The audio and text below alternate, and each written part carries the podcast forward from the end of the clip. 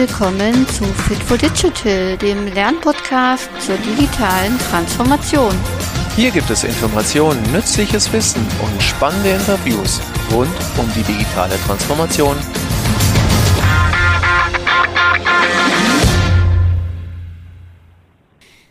Hallo und herzlich willkommen zu einer neuen Folge von Fit for Digital.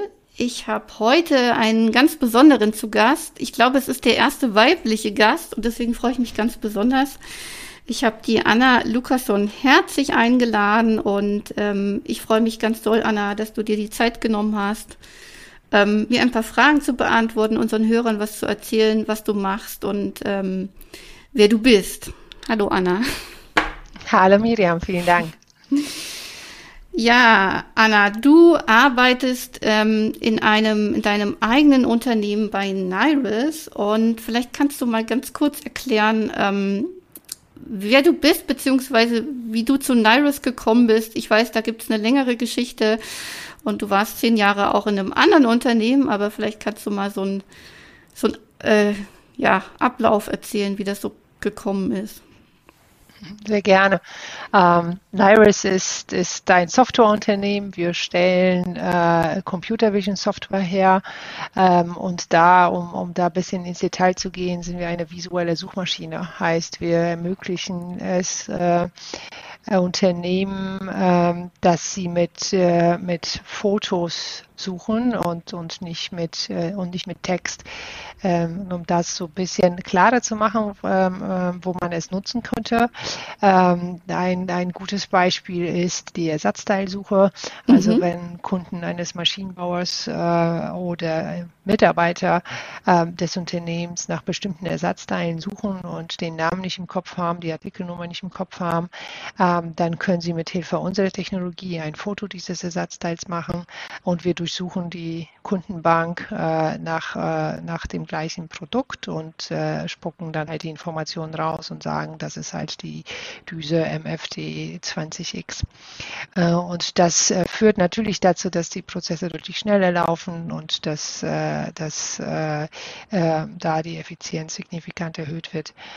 Ja, und jetzt die bisschen längere Geschichte. Wie kam ich dazu? Ähm, ich bin Ingenieurin vom Beruf aus, ähm, habe in, ähm, in Aachen Automatisierungstechnik äh, studiert, in dem mhm. Bereich auch promoviert. Ähm, und äh, mein Bruder ist auch Ingenieur, äh, mit ihm habe ich gemeinsam gegründet. Ähm, der, war, äh, der war zunächst in der Chemieindustrie tätig und ist dann äh, zu Amazon, als Amazon gerade in, in München angefangen hatte, ist also komplett quer eingestiegen, weil er das so spannend fand, was da entsteht. Und ja. ähm, war halt dann so in dem ersten Team, das das Amazon in Deutschland wirklich groß gemacht hatte und nicht nur Bücher verkauft hatte, sondern dann halt all die anderen Kategorien ja. äh, mit aufgenommen hatte. Ja, und gemeinsam haben wir eigentlich schon immer ähm, gerne was machen wollen und ein eigenes Business aufbauen wollen, haben auch vorher schon ein paar Versuche gemacht, äh, die gescheitert sind und äh, mit Nairis äh, haben wir dann halt letztendlich beide A, in Vollzeit äh, daran gearbeitet. Also sie haben beide alles andere weggelassen mhm. ähm, und ähm, auch äh, da etwas gemacht, was sehr, sehr lange schon in unseren Köpfen war und sehr lange Zeit hatte zu reifen. Mhm. Ähm, haben da auch relativ schnell Investorengelder eingesammelt ähm, und das Ganze führte dann dazu, dass wir, ähm, dass wir auch die Möglichkeiten hatten, ein echtes Unternehmen daraus zu bauen. Und mhm. äh, das ist jetzt fünf Jahre alt und äh, wir freuen uns, äh, wir freuen uns tierisch, dass äh, alles so gut läuft. Das ist so, so, so krass sich auch entwickelt hat. Hattet ihr immer schon die Idee, ähm, euch auf, auf ähm, visuelle Bilderkennung zu, zu, fokussieren? Oder was war die, die Grundidee? Wie seid ihr denn dahin gekommen, dass Nairis jetzt das ist, was es ist eigentlich?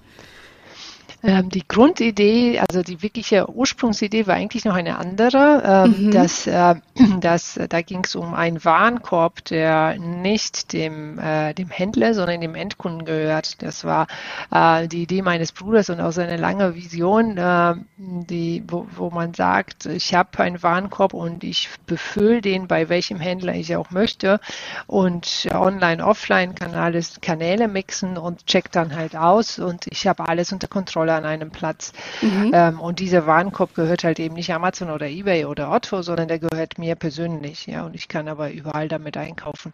Das war die Ursprungsidee. Und die KPI, die erste war, äh, man muss innerhalb von 20 Sekunden auschecken können. Und mhm. dann haben wir halt angefangen und haben festgestellt, dass die Produktsuche äh, fast eine Minute dauert. Ja, so dass wir diese 20 ah, Sekunden okay. KPI niemals schaffen können, wenn wir, wenn wir mit Tags nach Produkten suchen.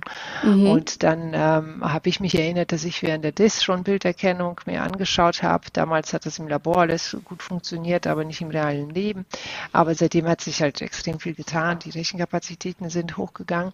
Ähm, und deswegen habe ich gesagt, lass uns doch mal mal nach Bilderkennung schauen. Das mhm. ist ja deutlich schneller ähm, und vielleicht funktioniert es ja schon und dann suchen wir mal nach einem Supplier. Mhm. Und dann haben wir nach Suppliern gesucht, ähm, um das halt da wirklich einzubauen und haben halt niemand gefunden, der äh, ja, vor allem die Anforderungen meines Bruders erfüllt hatte. Ja? Also es muss halt irgendwie bis 500 Millionen äh, durchsuchen können, okay. das innerhalb von einer Sekunde und nichts kosten. Ja. Äh, das gab es nicht am Markt und dann haben wir es halt selber gebaut. Schlecht. Und äh, Genau, und, äh, und dann hat sich das dann halt so entwickelt, dass wenn wir, wenn wir Händler dann angesprochen haben, haben sie halt gesagt, so, ja, das ist die Bilderkennung, die ist super, aber hier den Checkout, das, das, das geht nicht, Leute, ich lasse euch niemals an meine Kasse dran. Dann ja. haben wir halt versucht zu argumentieren, ja, das ist aber das, was der Kunde möchte und ja. ne, vielleicht äh, äh, es macht Sinn, kundenorientiert in der Zukunft vorzugehen und nicht Händler, äh, Händlerzentriert. Ähm, es hat, hat, da waren, also ist halt viel viel zu weit, also auch heute noch. Ähm, so deswegen haben wir das dann äh, geändert und haben gesagt, okay, ähm, wir schmeißen diesen ganze, die ganze Checkout-Idee aus und äh, fokussieren uns komplett auf die Bilderkennung und mhm. auf äh, Lieferung dieser Bilderkennung an, an Unternehmen. Mhm. Und ähm, dann kam es relativ schnell, dass, dass uns Daimler angesprochen hatte als erster Industriekunde und sagte, hey, wenn ihr Schuhe, Taschen und äh, ähm, äh, Kopfhörer etc. erkennen könnt, dann könnt ihr vielleicht auch Ersatzteile erkennen. Mhm. Und dann ähm, haben wir zu also bis dato auch nie drüber nachgedacht, aber gesagt, ja, ja klar, müsste eigentlich funktionieren. Und ähm, ja, und dann haben wir uns mehr mit diesem Thema befasst und heutzutage machen wir auch mehr Umsatz mit Ersatzteilerkennung als mhm. mit E-Commerce. Also das ist schon der größte Bereich bei Nairis geworden ähm, und ähm, tatsächlich auch der, der mir extrem viel Spaß macht, weil, ähm, weil ich da halt wieder back to the roots bin, also ein bisschen zurück zu meinem Ingenieurstudium und ja. ich da halt auch tierisch viel Potenzial sehe, ähm, weil die Prozesse doch in vielen Fällen dann noch sehr aufwendig sind, um einen Teil zu identifizieren ähm, und da können wir halt helfen. Ja, äh, ich habe das irgendwie auch äh, woanders mal gehört, dass, dass man das auch irgendwie baumarktmäßig, ne, wenn man eine bestimmte Schraube daheim hat und man sucht die irgendwie nochmal in zweiter Form, dass man dann mit einem Foto dieses Stück äh, mit Namen auch identifizieren kann. Ja, ansonsten sagst du irgendwie Schraube Mutter, ja, sieht halt aus wie eine Schraube und so kann dann äh, die App zum Beispiel irgendwie genau erkennen, was das für eine Schraube ist. Ne? Sowas habt ihr irgendwie auch gemacht, oder? Genau, da, wir sind auch in eine Baumarkt-App installiert, also einfach mal alle durchtesten, dann findet man schon ja. die. Ähm, und äh, also Stauben äh, ist schon ähm, schwierig, weil wir die Größe ja. nicht erkennen ah, mit dem ah, Standard-Smartphone. Okay, ne? okay. Also ähm, jetzt, es gibt so, so erste Smartphones, die auch eine Größenerkennung installiert haben, aber so die Standard-Phones haben das nicht, ähm, so dass wir halt nie wissen, ist die jetzt äh, zwei Zentimeter oder ist die mhm. 20 ah, Zentimeter, diese Schraube. Schraube. Mhm. Aber wir kennen, dass halt eine Schraube ist. Ähm, so, da gibt es aber halt so viel Varianz, dass da die Größenzuordnung doch sehr wichtig ist. Aber ähm, was gerade bei Baumarkt, sowas, was ich selber äh, mal genutzt habe und auch sensationell fand, war, ich musste einen SDS-Bohrer, der ist mir kaputt gegangen und mhm. ich brauchte einen neuen. Und dann war ich ja auch in der App unseres Kunden und dachte, ja, was, was tippst du da jetzt ein? Du ja, genau, wie heißt Bohrer, das? Ja, das ist ein Bohrer, ja. So, da kam natürlich aber nicht diese Bohrer mit diesen ein Einschlüssen seitlich. Ja, ja dann habe ich irgendwie getippt, Bohrer mit Einschlüssen. Und da waren wir gerade installiert und dann habe ich mich erinnert, wir sind doch da jetzt integriert. Ja, super. Schön, ja. Und dann ja. habe ich halt ein Foto gemacht und ähm, wenn das halt so klar und charakteristisch ist, dann erkennt man das auch sehr gut. Ne? Also diese SDS-Bohrer haben halt diese, diese Einbuchtungen seitlich. Ja. ja, und dann ähm, war das zwar nicht die richtige Größe, die da zurückkam, aber ich wusste halt, okay, das heißt SDS-Bohrer, ja, sehr gut. Und dann musste ich nur noch die Größe filtern und dann, dann ja. Ja, das ist tatsächlich äh, total genial, ja. Ne? Also gerade jetzt eben so, ich bin auch äh, gerade viel im Baumarkt unterwegs wegen äh, Umbauprojekten daheim und äh, ich, ich weiß da auch die Begriffe manchmal nicht. Ne? Also es ist ja irgendwie verrückt, ähm, wie das Einzelne heißt und wenn man da kein Experte ist, dann ist das total hilfreich. Ähm, Nochmal eine Frage, um zurückzugehen auf die Produktion. In welchem Bereich mh, mm, muss man denn dann das mit diesen Ersatzteilerkennung, ist das dann irgendwie für, für die ähm, wenn die, also für ihre, wie sagt man das, für die, für die Lagerhaltung oder wo wird das eingesetzt? Kannst du noch mal so ein bisschen Einblick da rein geben? Ja, sehr gerne. Also tatsächlich gibt es mehrere Bereiche. Ähm, das, was sehr häufig verwendet wird, ist im After Sales. Das ist ah, momentan okay. ein ähm, sehr wichtiger Bereich für, für den Maschinenbau, ähm, weil die durch die, und der so noch deutlich beschleunigt wurde durch die Pandemie, ähm, weil sich also die großen, äh, die großen Händler, gerade Alibaba und Amazon, ähm, jetzt äh, anfangen, wirklich B2B oder nicht schon anfangen, aber ich sag mal, das noch stärker pushen, wirklich B2B-Sales auch zu übernehmen. Und mhm. äh, das wäre natürlich ein Horrorszenario, ähm, so dass wir das halt sehr stark jetzt wahrnehmen, dass die äh, Maschinenbauunternehmen das selber in der Hand behalten möchten und klar sagen, wir möchten es nicht so weit kommen lassen. Ja, wir möchten unsere Teile selber an den Kunden verkaufen, mhm. ähm, sehen aber, dass dieses per Fax bestellen und per Telefon ähm, nicht mehr zeitgemäß ist, so dass mhm. sie halt auch sehr viel ähm, Online-Shops aufmachen und da halt immer mehr Teile reinnehmen, so dass man halt die Düsen und all die Ersatzteile und auch die die ähm,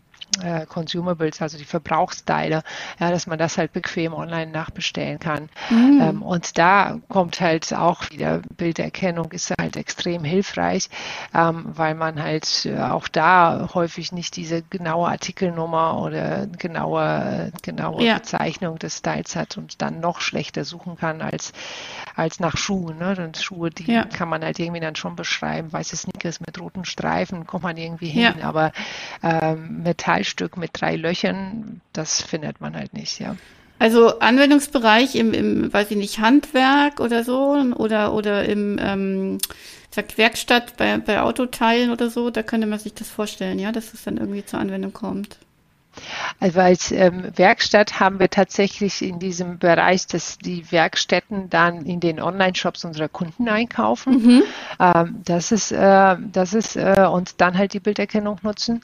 Ähm, was noch so bei größeren Maschinenbauunternehmen kommt, ist die Kommissionierung am Lager, mhm. ähm, dass die da halt auch sehr viele Teile aufnehmen müssen. Und ja. da sind auch schon ein paar, die, die auch deutlich kleiner sind, ähm, wo es halt diesen Hackmack gibt, weil da gibt es halt auch irgendwie die Verpackung ist weg, der QR-Code ist irgendwie abgegangen, ja, und man hat, man hat keine, ähm, keinen Hinweis darauf, was das für ein Teil ist und muss das ja. halt wieder kommissionieren und reinnehmen aufs Lager.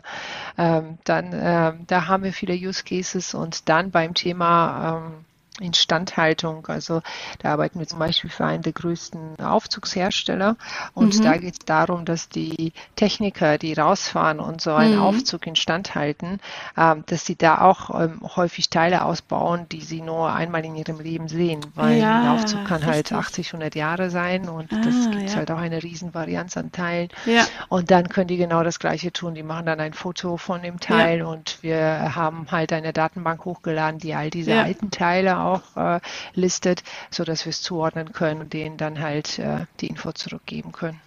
Sehr cool, jetzt habe ich ein gutes Bild. Auch gleich meinen alten Unifahrstuhl vor Augen, der regelmäßig stecken geblieben ist und gesperrt war dann, weil wieder äh, die Handwerker was reparieren mussten. Äh, sehr cool. Ja, jetzt ähm, kann man sich das sehr gut vorstellen, ähm, was sich dahinter verbirgt. Du hast mal in einem anderen Podcast-Interview, du bist ja schon Profi, in vielen Podcasts aufgetreten, was ich ganz cool finde. Hast du mal erzählt, äh, das, was ihr mit Nairis macht, also Bilderkennung, eigentlich gar keine KI ist? Ähm, kannst du das ein bisschen näher erklären? Also, wie ist da der Unterschied? Ja, also ähm, vielleicht in der Summe ähm, meine ich, dass unsere Kinder das, was wir heute tun, äh, nicht künstliche Intelligenz nennen werden, mhm. wenn die mal 30 mhm. Jahre weiter sind, ähm, weil es halt äh, noch keine echte Intelligenz ist in meinem, also es ist immer die Frage, wie man wie man es definiert, ja, mhm. aber das, was was wir da geschaffen haben, ist ein extrem cooles Werkzeug, ja, in der Summe, egal ob man mhm. jetzt Bilderkennung macht oder Spracherkennung, ist ein extrem cooles Werkzeug, dass diese eine Aufgabe ähm, auch sehr gut kann, teilweise auch deutlich besser als ein Mensch. Und vor mhm, allem, das ja. hängt vor allem damit zusammen, weil man viel mehr Daten speichern und durchsuchen kann ja, mhm. und analysieren kann. Ähm, so insofern, das haben wir, das haben wir äh, ganz gut hingekriegt. Und äh, jetzt nennt man es künstliche Intelligenz, ähm, weil die Werkzeuge auch allein entscheiden können. Sie können allein analysieren, allein eine Schlussfolgerung daraus ziehen und dann halt die, die Next Steps ziehen. Und teilweise können sie auch alleine kreativ werden. Ja, also mhm. sie können alleine äh, Kreatives schaffen. So, und das geht natürlich schon äh, in die Richtung einer Intelligenz. Ähm, aber wenn man halt darüber nachdenkt, dass, dass, dass Deep Blue ähm, ihm viel gewinnt gegen jedes Kind verlieren würde, weil es mhm. ja nur Schach spielen kann, ähm, ist das für mich halt noch sehr, sehr weit entfernt von der, mhm. von der echten Intelligenz. Und die echte Intelligenz ähm, ist halt auch nicht nur Elektronik und Signalweitergabe, was wir bisher ganz gut kopiert haben, ja. ähm, sondern ist halt auch sehr, sehr viel Biochemie. Und da haben wir noch sehr wenig davon verstanden, wie es, wie es funktioniert und, und wann was passiert. Müssen da noch sehr viel forschen und sehr viel messen, mhm. bevor wir es überhaupt anfangen können, das, äh, das zu kopieren. Ja, die mhm. Signalweitergabe und Informationsweitergabe und wie Informationen weitergegeben werden, das äh, haben wir in Ansätzen schon verstanden und das haben wir dann halt auch übertragen auf ein neuronales Netz. Mhm. Aber die Biochemie ist noch überhaupt nicht abgedeckt. Ja, also das, das ist in, in keinster Weise äh, abgebildet. Ja. Lernt, lernt euer System auch dazu? Weil ich glaube, das ist ja auch so ein Merkmal von KI, ne? dass ihr dazu lernt irgendwie. Genau, das lernt dazu. Man sagt das so, es lernt dazu und äh, das stimmt auch. Also das mhm. erkennt halt Teile immer besser. Und je mehr es gesehen hatte, desto mehr kann es, kann es erkennen und es kann auch abstrahieren. Also mhm. ähm, wir sind, ähm, wir haben unsere Engine beigebracht, in Features zu denken und nicht in Produkten. Also wir haben sie nicht mit Schuhen, Taschen und, ähm, und irgendwie Rucksäcken trainiert, sondern mhm. wir haben ähm, versucht, ähm, Features, Charakteristika eines Bildes abzuleiten. Also shiny parts oder ähm, Striche oder, ähm, oder matte, matte Bereiche oder runde Bereiche. Und diese Features äh, haben wir dann, ähm, haben wir dann äh, trainiert, so dass die Engine das auch übertragen kann. Ja? Also sie sieht dann halt so ein, so ein glänzendes Teil, nicht nur mhm. in einem Ersatzteil, was eine metallische Oberfläche hat, sondern auch in einem Schmuckteil. Mhm. Und äh, kann das dann halt äh, auf neue Teile, die sie bisher noch nicht gesehen hatte, kann sie es aber übertragen. Ah, okay. Mhm. Das, ja, also ich glaube, das, das würde man vielleicht, vielleicht kann man es so definieren, dass was, was ihr macht oder was Nirus ist, ähm, kann man schon in gewisser Weise als KI bezeichnen, aber langfristig gesehen ist es, ist es nur ein, ein winziger Teil davon, was, was, was KI sein kann, oder? So würdest du das definieren? Ja, absolut. Ja, also äh, da gibt's noch, wir sind da ganz, ganz, ganz am Anfang dessen, was, äh, was man entwickeln kann. Und deswegen ist es auch so wichtig, dass wir da so am Ball bleiben, ne? weil mhm. es ist äh, die gefährliche Entwicklung, die es momentan gibt, ist, dass es halt in, in, äh, in USA und China sehr viel dran geforscht wird, sehr viel Gelder reinfließen und sehr viele Anwendungen ausprobiert werden. Und mhm. hier in Europa forschen wir sehr viel. Wir sind da auch wirklich nach wie vor die Nummer eins. Also die Grundlagenforschung im Bereich künstliche Intelligenz ist top. Okay. Aber im Bereich der Anwendung äh, ja. trauen wir uns nicht ganz so viel zu und es ist alles deutlich langsamer als, ja. äh, als halt insbesondere USA und China.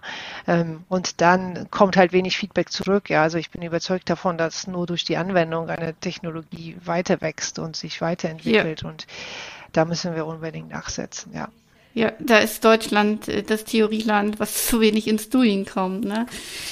Ja, das kritisiert der Frank Thielen ja auch immer so schön, dass wir da noch unbedingt nachholen müssen. Sonst werden wir überrannt von anderen Ländern in dem Bereich.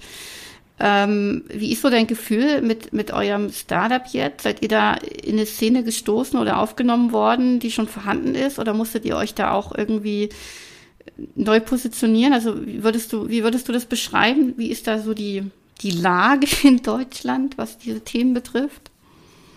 Also wir haben äh, schon, der, es ist jetzt das eine Szene, die vorhanden war, das würde ich nicht sagen. Das ist tatsächlich schon äh, aufgebaut. Also wir haben ja jetzt zum Beispiel den KI-Verband, äh, den, ne, den deutschen Bundesverband mhm. für künstliche Intelligenz, den haben wir neu gegründet. Da waren wir als NARIS auch Founding Member. Ähm, mhm, okay. Und das wächst jetzt gut und gedeiht. Ja. Also da haben sich halt mittlerweile schon knapp 200 äh, KI-Unternehmen in Deutschland, die wirklich mit Hauptzweck KI machen, ähm, organisiert und äh, hat alles professionelle Strukturen. Wir haben ein Team, ja, so dass das äh, wirklich jetzt mhm. anfangen kann, das Thema zu treiben und, und Lobby für uns zu, zu betreiben. Insofern vorhanden war es nicht. Das mussten wir schon schaffen, aber mhm. es ist jetzt geschaffen.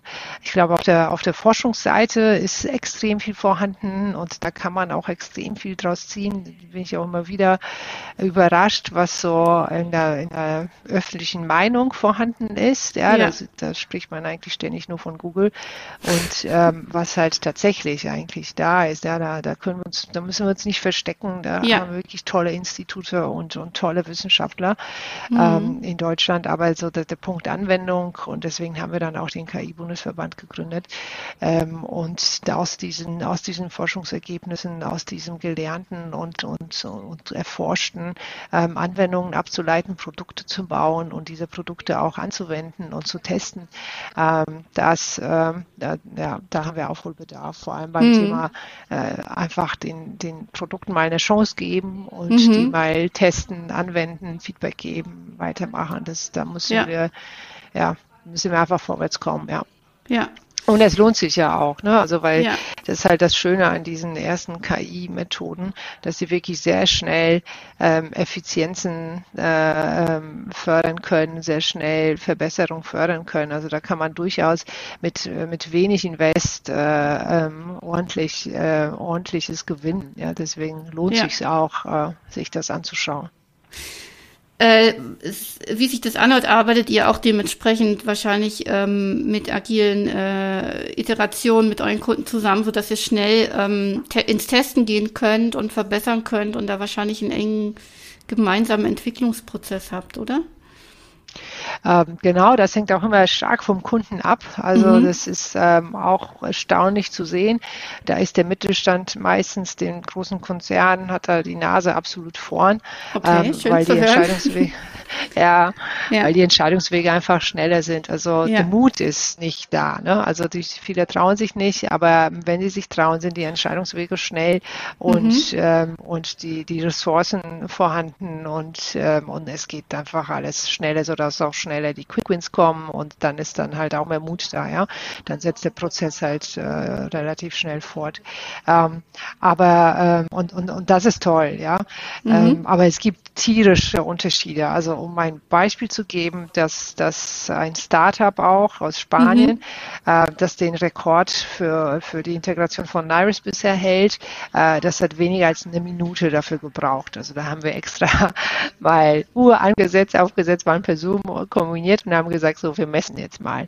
Ja, ja. also wirklich für, für die gesamte Integration von Nairis in ihrer internen, die nutzen das intern ja. in ihrer internen, in ihren internen Applikationen ähm, haben sie mit der Info, die wir denen gesandt haben, äh, äh irgendwie 58 Sekunden gebraucht.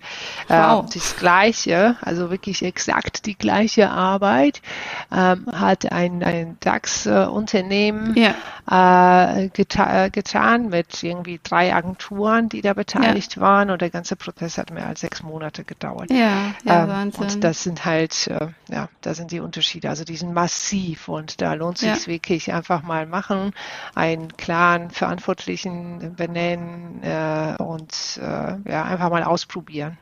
Ja, ja.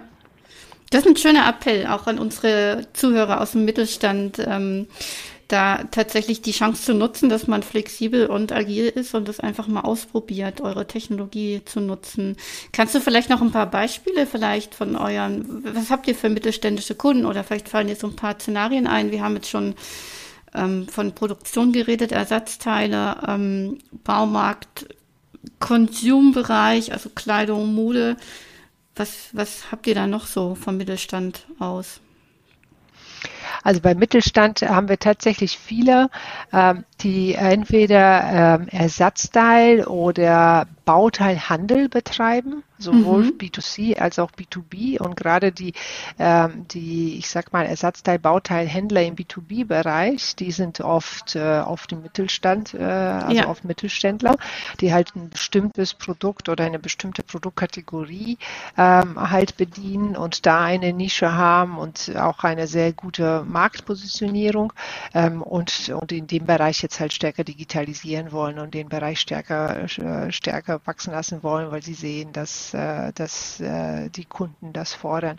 Mhm. Ähm, also das ist ähm, etwas auch, was, wo die Datenlage auch schon immer gut vorhanden ist. Ne? Wir brauchen halt mhm. halt irgendwie entweder Fotos oder CAD-Modelle von den ähm, ja. von den Ersatzteilen, damit wir weitermachen können. Auf den CAD-Modellen stellen wir uns dann selber Fotos her.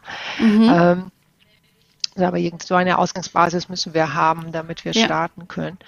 Ähm, so, und der zweite Bereich, äh, der relativ häufig sind, sind in der Tat äh, selber Produzenten, also Maschinenbauproduzenten. Und da haben mhm. wir durchaus auch ein paar Mittelständler, die halt auch eine bestimmte Nische bedienen, ja, die jetzt halt mhm. nicht äh, äh, irgendwie riesengroße Maschinen bauen, aber halt mhm. eine ganz bestimmte Nische bedienen, äh, bestimmte Elektronikklemmen, ja, oder mhm. bestimmte, bestimmte Bauteile und da auch Weltmarktführer sind in diesem Bereich. Das ist halt ja. immer wieder erstaunlich in Deutschland, wenn man in all diese, diese Kleinstädtchen fährt und da ja. sitzt dann halt ein Weltmarktführer nach dem anderen.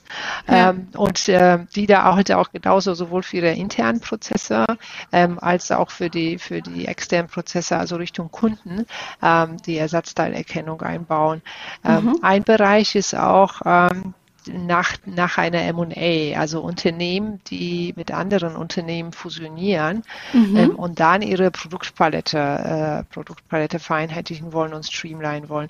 Da können ah. wir auch helfen, über die Bilderkennung halt zuzuordnen, welche Produkte zueinander gehören und, mhm. äh, und welche Produkte ähnlich sind.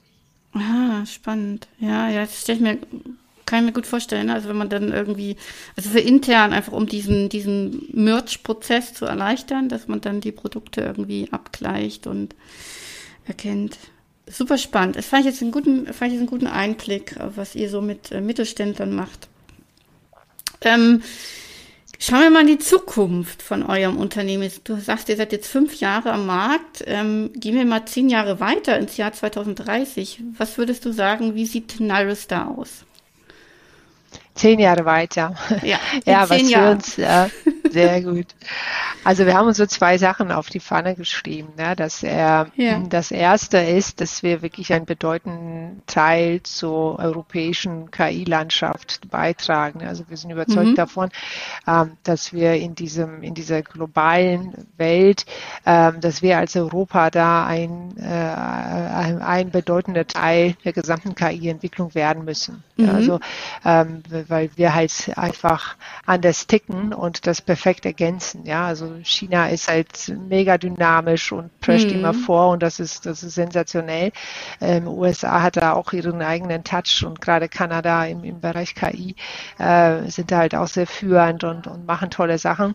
Und was ich hier in Europa sehe, ist, wir gehen mit also haben erstmal oft Bedenken und sind vorsichtiger, mhm. aber daraus mhm. entstehen halt auch sehr viele Impulse, wie die mhm. Datenschutzverordnung, die für mich auch ja. extrem wichtig ist, ja, und, mhm. wo ich was ich auch super finde, dass wir es aus Europa, äh, als Europa da so einig waren und so etwas mhm. auf die Beine gebracht haben.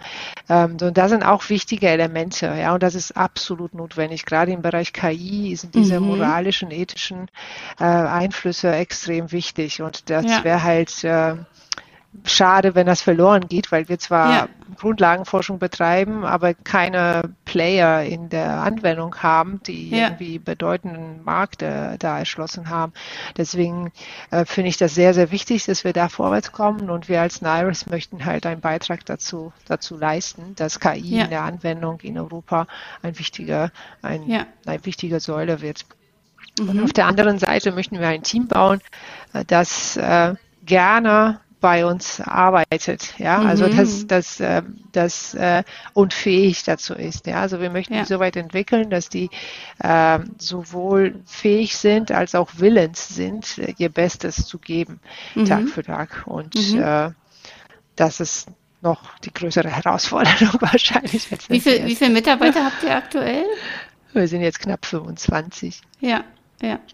Ja, stimmt dir schon eine ganze Menge mit 25 Leuten. Alle Achtung.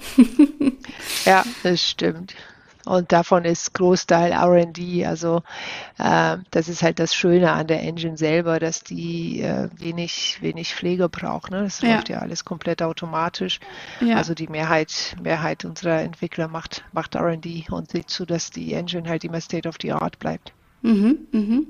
Das heißt, langfristig äh, KI in Europa stärken mit den zwei, zwei äh, schlagenden Herzen in der Brust. Das eine ist die europäische Vorsicht und Zurückhaltung und das andere ist aber das ähm, mal machen, oder? Also, dass man das irgendwie eine gute Waagschale hinkriegt. Ich finde das ganz toll, diesen Blickwinkel, mh, den du damit einbringst, weil der ja oft vergessen wird, wenn wir versuchen, den anderen hinterher zu hecheln, ne? dass wir trotzdem ähm, ja eine europäische Geschichte haben, die eben auch so so Werte wie, wie Zurückhaltung und Vorsicht und Skepsis, eine gesunde Skepsis ähm, äh, mit einbringt und die bei dem Thema KI vielleicht eben auch, oder durchaus auch wertvoll ist, ne? dass man das irgendwie nutzt als Chance und dann aber trotzdem vorankommt, die Technologie weiterentwickelt.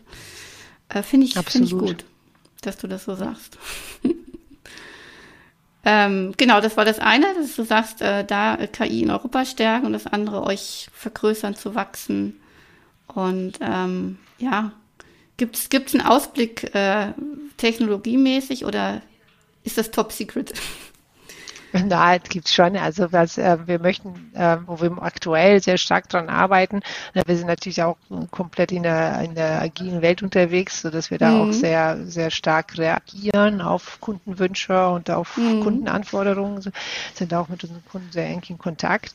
Und was jetzt aktuell ähm, sehr, ähm, ein sehr wichtiges Thema für uns ist, ist der gesamte Bereich synthetischer Daten.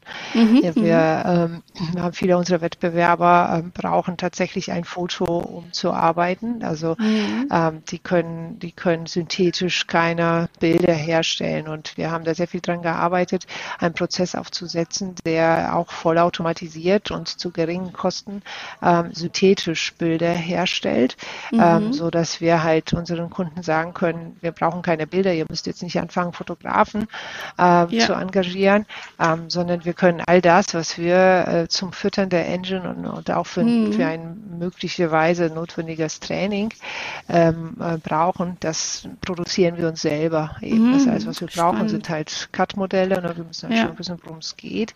Und, ähm, und dann produzieren wir uns den Rest selber. Und wenn es dann halt, wenn wir irgendwie sehen, dass sehr, sehr viele ähm, Anfragebilder aus seinem Lager kommen und da im Hintergrund halt immer so eine bestimmte, so ein bestimmter Hintergrund vorhanden ist, mit dem die Engine irgendwie nicht klarkommt, ja, dann können wir halt sehr einfach diesen Hintergrund äh, synthetisch hinter alle äh, Teile mhm. packen und das dann nochmal hochladen und die, der Engine beibringen, diesen Hintergrund besser zu verstehen. Ah. Ähm, so, und in diesem ganzen Bereich synthetische Daten, Ergänzung, äh, Ergänzung vorhandener Datasets mit synthetischen Daten, und auch eine vollständige Erstellung eines Index basierend nur auf synthetischen Daten. Ähm, da sind wir momentan sehr viel äh, dran zu forschen und das äh, immer weiter auszubauen. Super, super spannend. Echt ähm, total interessant. Ich, ich verfolge euch natürlich weiter. Äh, vielleicht sprechen wir uns dann in zehn Jahren nochmal. Das wäre eine ganz coole Geschichte. Ähm, Anna, ich gucke ein bisschen auf die Uhr. Ich weiß, du hast gleich noch einen Anschlusstermin. Ähm, Deswegen danke ich dir an dieser Stelle einfach schon mal ganz herzlich für das, was du erzählt hast. Gibt es noch irgendwas, was du irgendwie mit auf den Weg geben kannst? Ähm, Motivation, Tipps? Ja, sehr gern. Vielleicht ähm, jeder, der, der das mal testen möchte, kann es mhm. sehr gern für zwei Wochen kostenlos tun. Ah, Einfach okay. mal mich anpingen, ansprechen mhm. und setzen wir dann sehr gerne auf. Super, das ist ja cool. Vielen, vielen Dank. Danke dir. Ja, dann äh, danke ich dir an dieser Stelle und ähm, wünsche dir noch einen ganz wundervollen Tag. Vielen Dank. Danke. Vielen Dank, Lydia.